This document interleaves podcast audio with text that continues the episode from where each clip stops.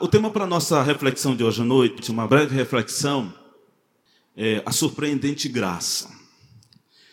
O texto que nós vamos usar é Gálatas capítulo 1, do versículo 15 ao 24.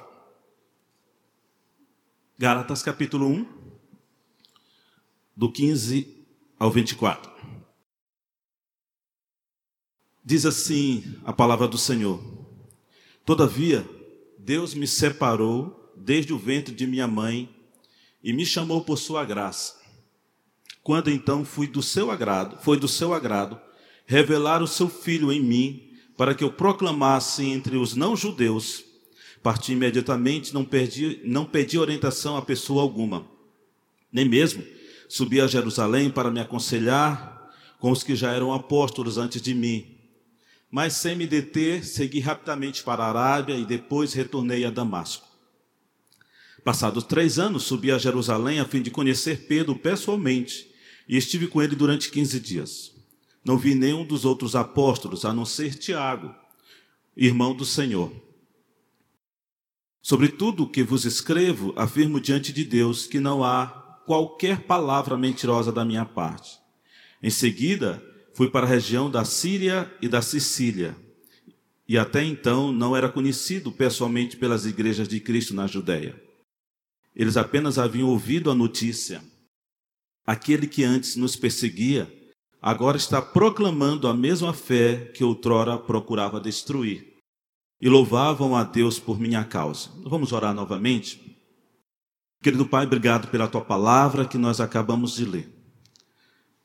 Eu te peço o auxílio do teu Santo Espírito para que possamos buscar na tua palavra os conceitos, os princípios, a verdade sobre a tua graça e que possamos ser alimentada pela mesma.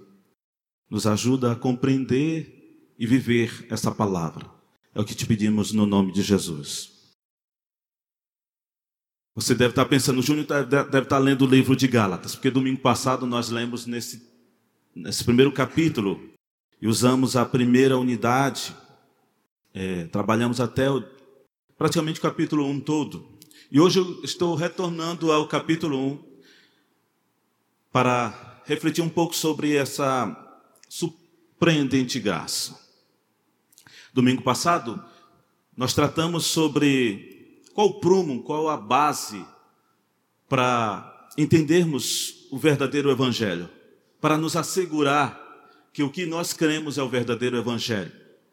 E usamos então ah, dos argumentos que o verdadeiro evangelho não é aquele que nós supomos crer. Não está no nosso pensamento, naquilo que nós achamos, mas de que fato é a palavra de Deus que nos garante que aquilo que nós cremos é a palavra do Senhor.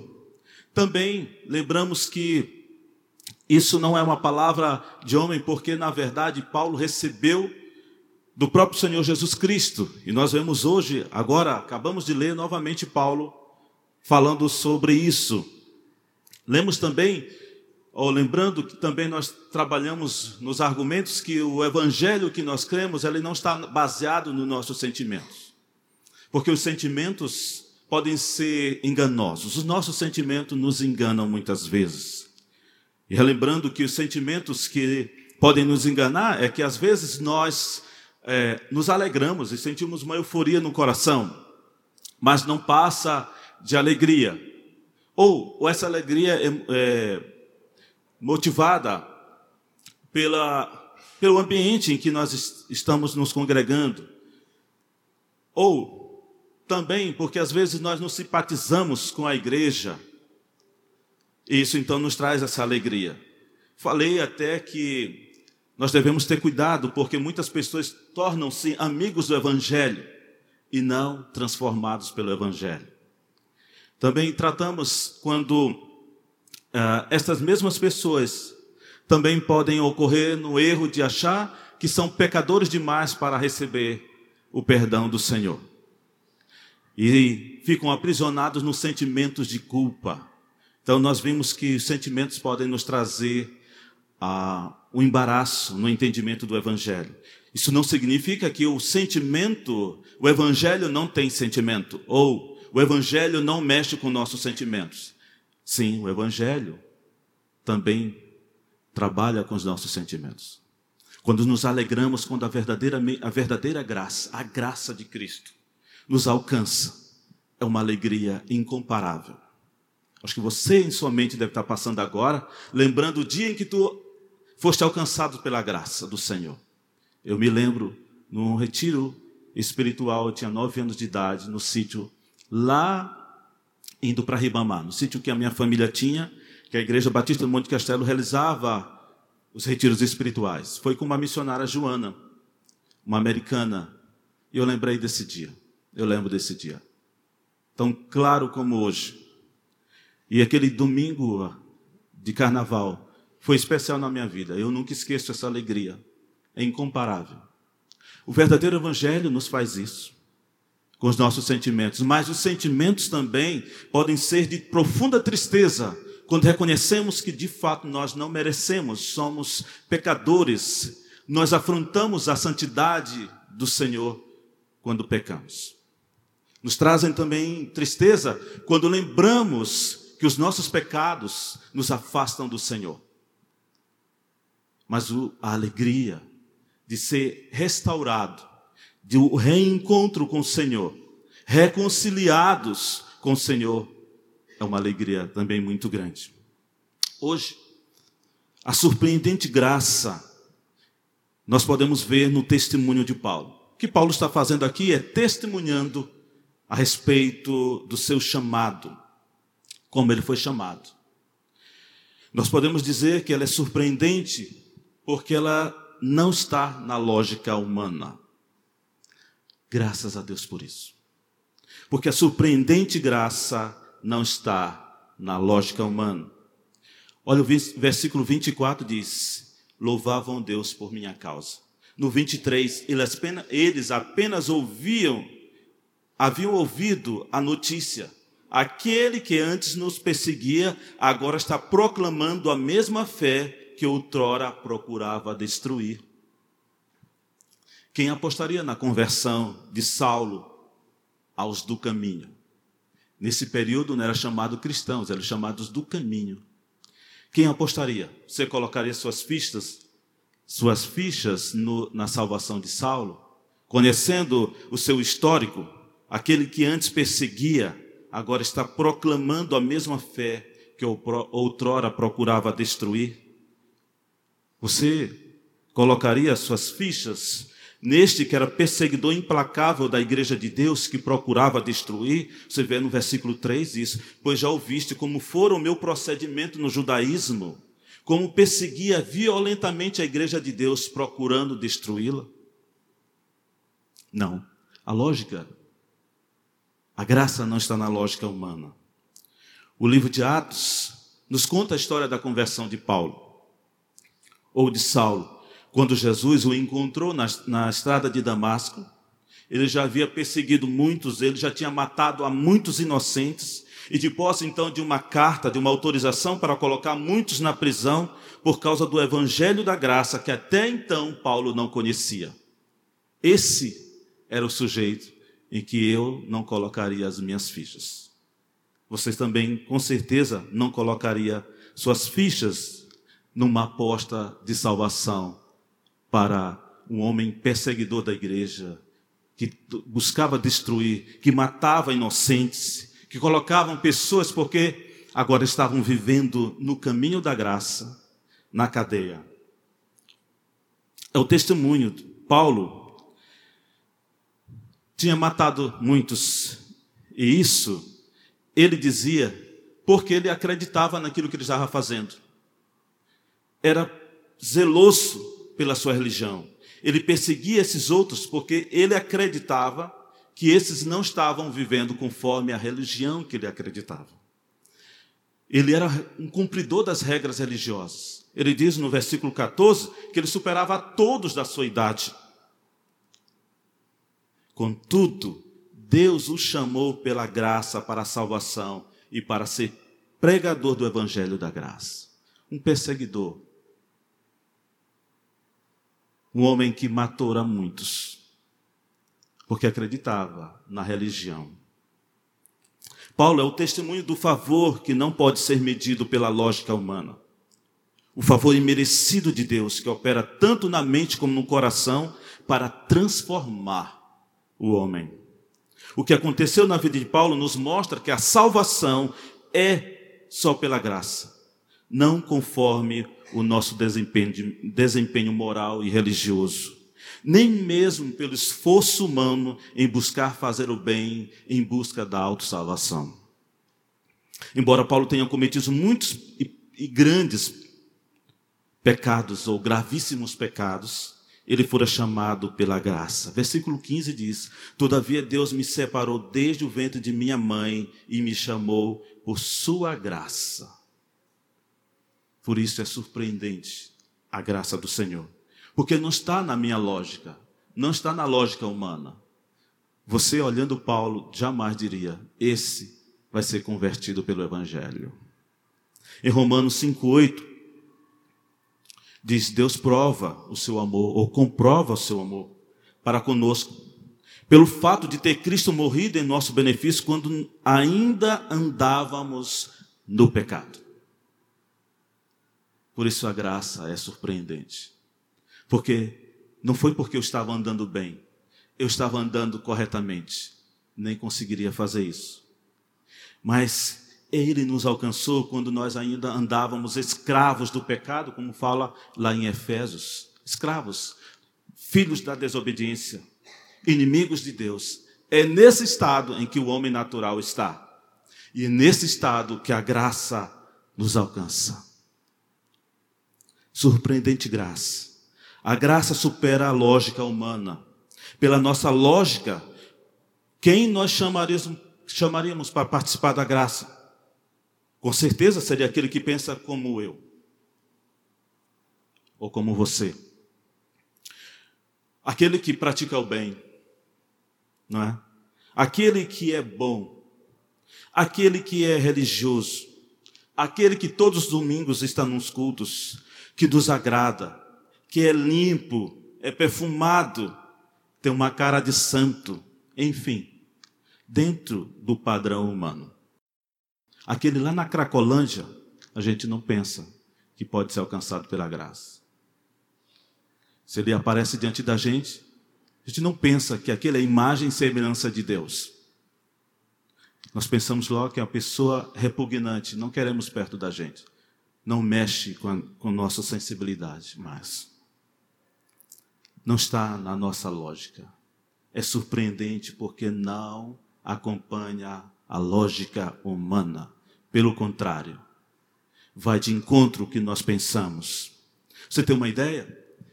Essa semana passada, né, hoje iniciei uma nova semana, eu tive um encontro ou uma experiência ah, vindo para casa e o coordenador me dando uma carona. Nós conversamos um pouquinho sobre a viagem. A semana que vem eu viajo, peço até orações de vocês. Passar essa semana fora, estou em, estarei em São Paulo, num treinamento. E uma das pessoas foi cortado dessa viagem.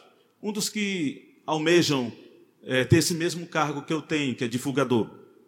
Já está lá 17 anos.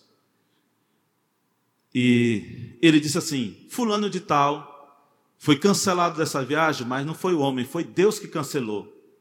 Porque não se comporta de tal maneira. Eu não quero citar a maneira como ele está dizendo. Ou seja, meus irmãos, nós estamos dentro daquilo que é causa e efeito. Ou seja, o entendimento, e ele é crente, esse que falou comigo, ainda é de que é pelos méritos que se ganha alguma coisa com Deus. Então, segundo o pensamento dele, isso ilustra muito bem o homem, como ele entende que é o favor de Deus, resultado do merecimento. Se se comportou bem, ganha um chocolate. Se não se comportou bem, não ganha. Causa e efeito. A lógica humana é, é, é montada ou está estabelecida entre causa e efeito. Mas a graça maravilhosa que alcançou Paulo, que nos alcançou, e que nessa noite quer alcançar alguns também, ela não está na lógica humana. Nenhum justo sequer, não há nenhum justo sequer. Todos pecaram Todos estão destituídos da glória de Deus. Romanos 3 nos diz isso. Ninguém é tão bom que não precise da graça do Evangelho, nem tão ruim que não possa recebê-la. Portanto, primeiro aspecto que nós não podemos deixar de isto estar claro na nossa mente nesse testemunho que Paulo nos dá no seu procedimento, assim que o Senhor Deus o alcançou, e ele está falando a essa igreja em Gálatas, na região da Galácia, é que ele o chamou pela graça. Quando aprove o Senhor chamar, o chamou, mesmo ele sendo um perseguidor, homicida, querendo destruir a igreja de Deus, na lógica humana, nós não daríamos a salvação para ele mas pela graça, que é surpreendente, que excede o nosso entendimento, que é contra a nossa lógica, que não está na lógica humana, Deus o chamou. Chamou para a sua maravilhosa graça e para que ele fosse de perseguidor, agora um proclamador do reino de Deus, da igreja do Senhor. Segundo aspecto, é que essa graça ela é surpreendente porque é da vontade de Deus. Diz assim um texto: Desde o ventre de minha mãe me separou. Verso 15. Quem é capaz de separar alguém para um propósito específico, ainda estando no ventre de sua mãe? Nós até podemos até dedicar os nossos filhos ao Senhor. Mas quem chama verdadeiramente é o Senhor. O Senhor separou Paulo e a tantos quando estávamos ainda na condição de uma substância informe. Diz o verso 16 do Salmo 139: Os teus olhos viram a minha substância ainda informe, e no teu livro foram escritos dias, sim, todos os dias que foram ordenados para mim, quando ainda não havia nenhum deles. Maravilhosa graça, surpreendente graça, que me alcança antes que eu fosse qualquer coisa, uma substância ainda informe, o Senhor já estava me vivendo lá. O Salmo 139, no verso 24, diz: Vê se há em mim algum perverso, algum caminho perverso, e guia-me pelo caminho eterno. Ou seja, é essa graça maravilhosa que sonda os nossos intentos, conhece o nosso coração e nos conduz a uma vida diferente de que às vezes está o nosso próprio desejo. E leva-me para um caminho eterno. O salmista está pedindo, Senhor, sonda as coisas mais íntimas do meu ser, porque eu quero ser para ti e guia-me pelo caminho eterno. Me lembrei, eu comentei isso na classe aqui pela manhã, quando Paulo César me contou isso lá em, em Anápolis. Ele, Paulo César do Logos, ele dizendo que quando ele saía para compor um CD, né, ele fazia um retiro espiritual. Ele saía sozinho, alugava um, um sítio, um lugar bem gostoso, longe de movimento, e queria ter um tempo a sós com Deus para preparar as canções. E não se sabe porquê, ele, ele não sabia o que tinha acontecido, mas aquela pessoa alugou o sítio para ele e para um acampamento. Tudo bem, já estava lá e ele continua assim mesmo. Ele então estava debaixo de um coqueiro compondo com violão, veio a primeira estrofe, compôs, pensou, escreveu e não conseguia sair dali. Ele, ele disse que todas as vezes que ele escreve uma canção, o Senhor Deus o dá completo, letra, melodia e música, e de ponta a ponta, não tem intervalo, ele não para, não fica para outro dia, não, ele compõe de uma vez só.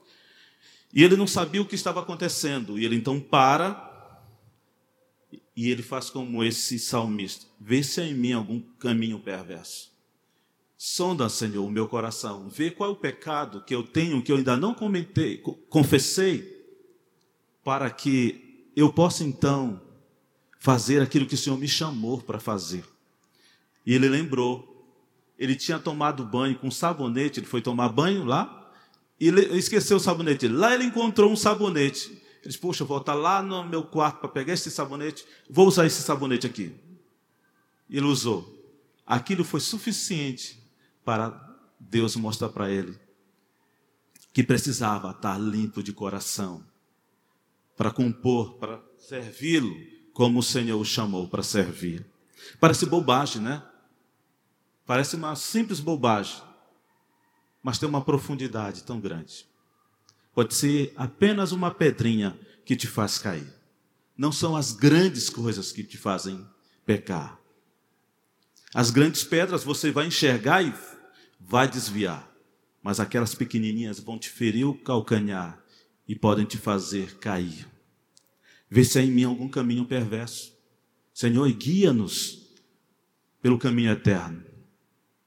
Às vezes pensamos que as coisas são assim do momento, está acontecendo agora, mas o Senhor Deus já trabalhou em nossas vidas há muito tempo. Antes mesmo da fundação do mundo,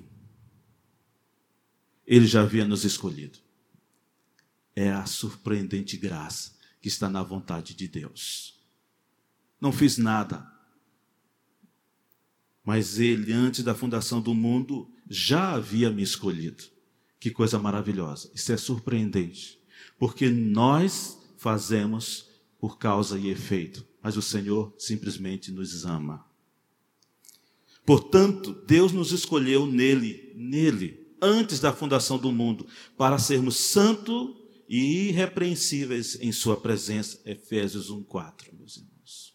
Por isso, quão é surpreendente a graça, porque está na vontade dele de nos escolher antes que todas as coisas fossem feitas. Timothy Keller diz que o Evangelho da Graça nos capacita com lentes pelas quais podemos rever a nossa própria vida e enxergar Deus preparando-nos, moldando-nos, inclusive por nossos próprios fracassos e pecados, para nos tornar vasos da Sua graça no mundo.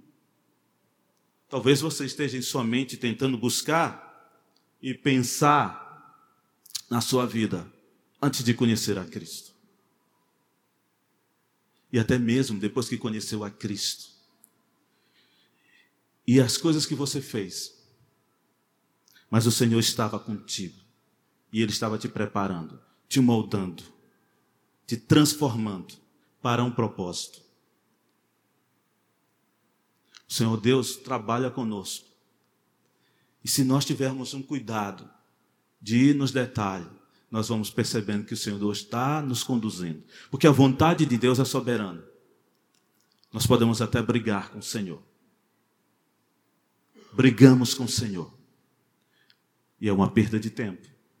Porque a vontade do Senhor se estabelecerá. Você pode lutar contra um chamado do Senhor. Pode espernear mas Ele fará as coisas.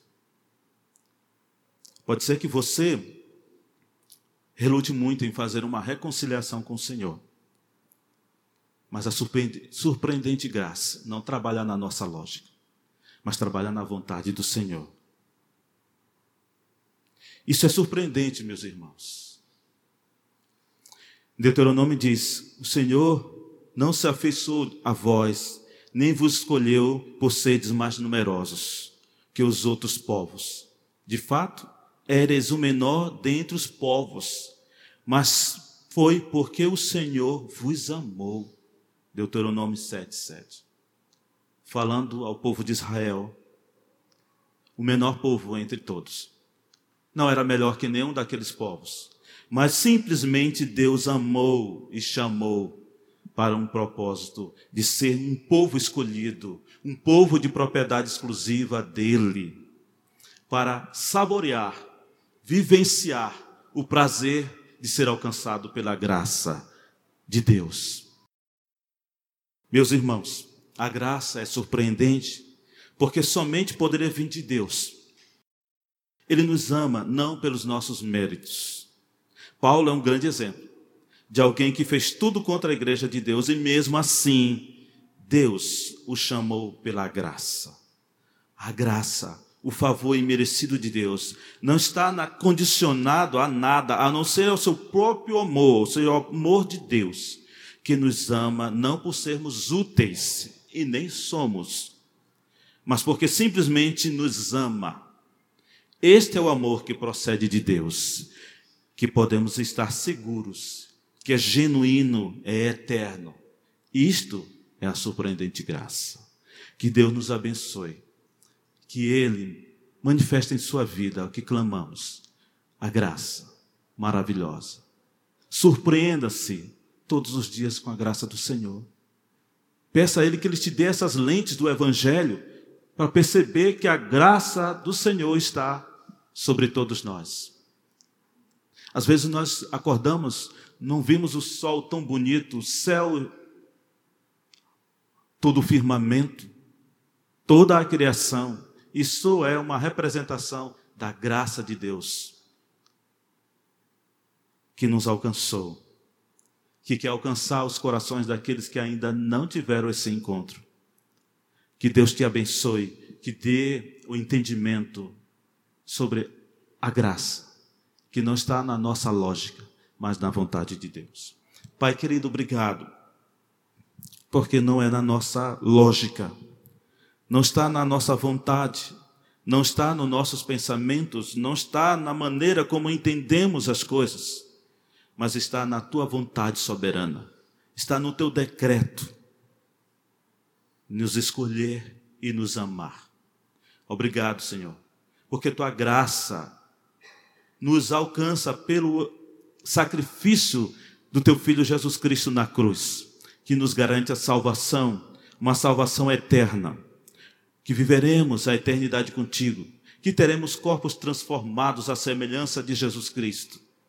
Obrigado, Senhor, porque um dia o Senhor nos amou com teu imenso amor, nos alcançou e desejou que nosso que a nossa vida seja uma vida abundante.